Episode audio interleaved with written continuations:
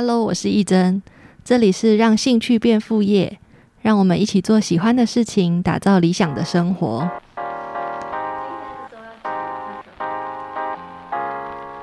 这周我想要讲的是跟资金有关的，因为像很多人都会觉得创业离自己很遥远的原因，就是会说是没有资金的关系。但是其实对我来说，就是没有资金来创业，其实是一件很幸运的事情。就是当你如果有很多钱的话，这也是为什么百分之九十九的人创业会失败。就是这是我的想法是这样，就是你有很多的钱，你会呃把很多的钱花在其实不是那么必要的花费上面。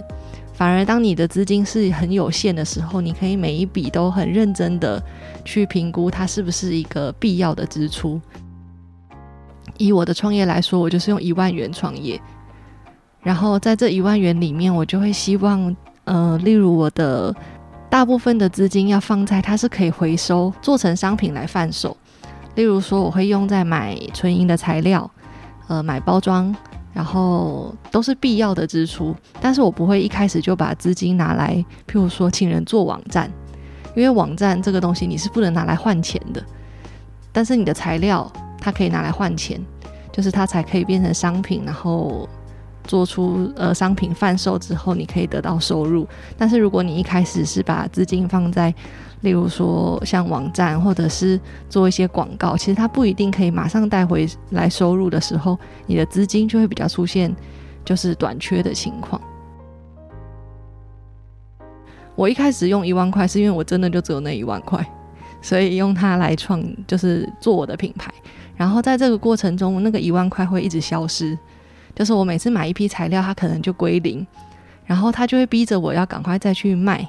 想办法把这些已经完成变成商品的作品拿去贩售，然后有资金进来以后，我就可以呃再做新的拓展，就可能是再买新的材料，做新的系列的商品。那不同行业的话，我觉得呃都可以用一万元这个概念，因为例如说，假设他是很想要开一家餐厅，但是如果他是一开始就贷款。然后很多钱拿来装潢，然后直接呃投资一些像是厨房里的设备，那反而可能他就有那种忽然发现自己做不下去，然后就呃损失惨重的这种情况。但如果他一样是先控制在一万元，那他可以做的事情可能就是他可能会必须要呃假设先去市集摆摊，然后先开发单一个品相的产品，例如在市集是假设是。呃，我最喜欢举例的咖喱饭，那它可能在市集上就是它可能是搭配面包的一个小餐点，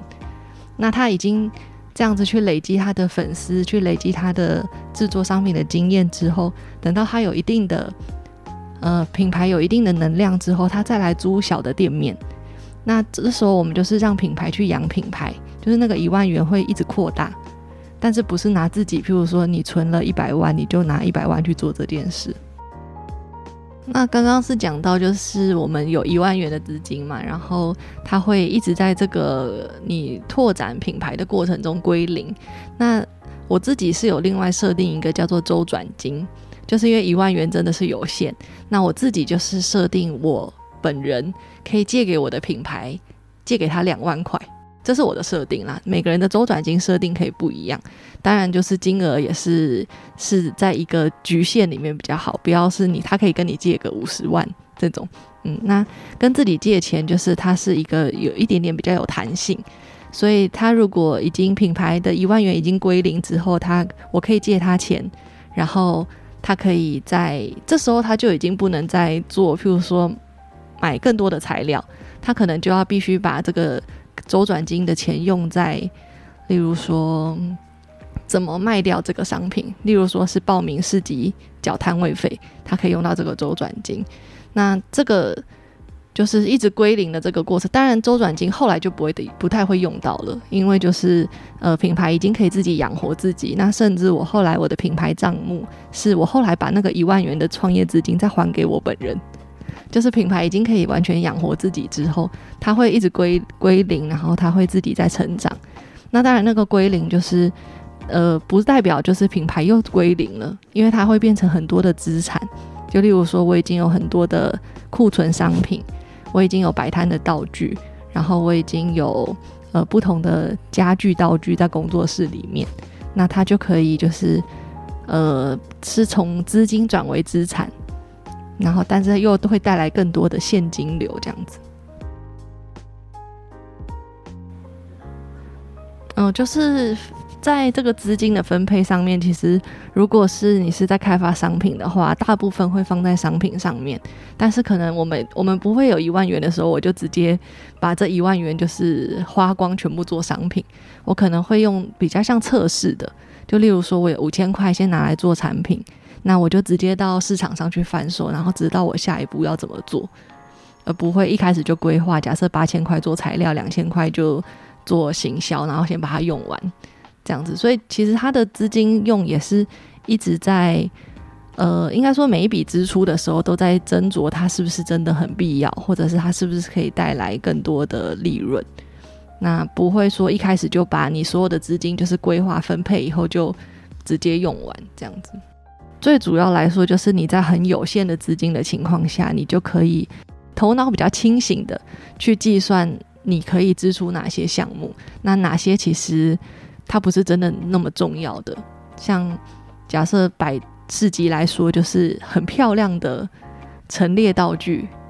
相对比较贵的，它就不会是必要支出。可以用像我最一开始是用那个大创的相框，就是一个三十九块，然后好几个，所以一开始会看起来整体的那个陈列是很平面的，因为它就是一个个相框摆在台面上。那我可能就会用我的方式去，比如说。呃，上漆啊，或者是做一些其他的加工，让它质感会更好。但就会真的是因为是有限的资金，所以会比较精准的控制。那我也有一些经验是，呃，某些时期我太不缺钱，不是真的已经很完全不缺，但是刚好在那个情况下我是有资金的。例如说，像我第一间工作室，那时候我是拿了。那个圆梦计划的补助金有五十万，所以我在第一间工作室的装潢对我来说，就是后来我会觉得我花太多钱。例如那时候的灯具、地板，甚至那个插座的，一般就最普普普通是白色塑胶的嘛，都有用比较高级的。那那样子相对来讲，就会其实它不是那么必要的支出，或是像我在那个。台中晴美成品的专柜，那时候那整个专柜的设计也是可能花了有二三十万吧。虽然后来都有回本，但是对我来说也是，其实它都可以用更便宜的方式去打造我想要的那个空间，但是却因为我刚好资金手上没有那么呃紧迫，所以我就会花太多钱。所以我后来就觉得，不管。我在什么样的情况下，我要控制品牌的资金，可动用的资金，其实都要控制在一个范围里面，我才可以比较精准的使用。那有些人会说，就是当他把这个资金跟周转金全部用光之后，已经到他已经跟自己借了周转金的钱，他也是原本设定的，他也用完之后，他还是没有带来收入的话，他要怎么办？那这时候我就会跟他们说，就是要来找我聊聊天。因为我觉得，譬如说，他可以在像他如果上我们的创业课，他就可以在社团提问。因为其实有一些方法是需要被想出来的，就是其实没有说品牌有尽头，就是没有走投无路的这这一天。其实他只是需要转换一个想法，所以他如果愿意的话，他可以跟我讨论，那我就可以帮他找到他要怎么样在这个好像是品牌资金的谷底，要怎么样再把他的资金赚回来。好，那这周就分享到这边。关于我的线上创业课程，还有我的那个个人的联系方式，都会在资讯栏可以找到。谢谢大家的收听。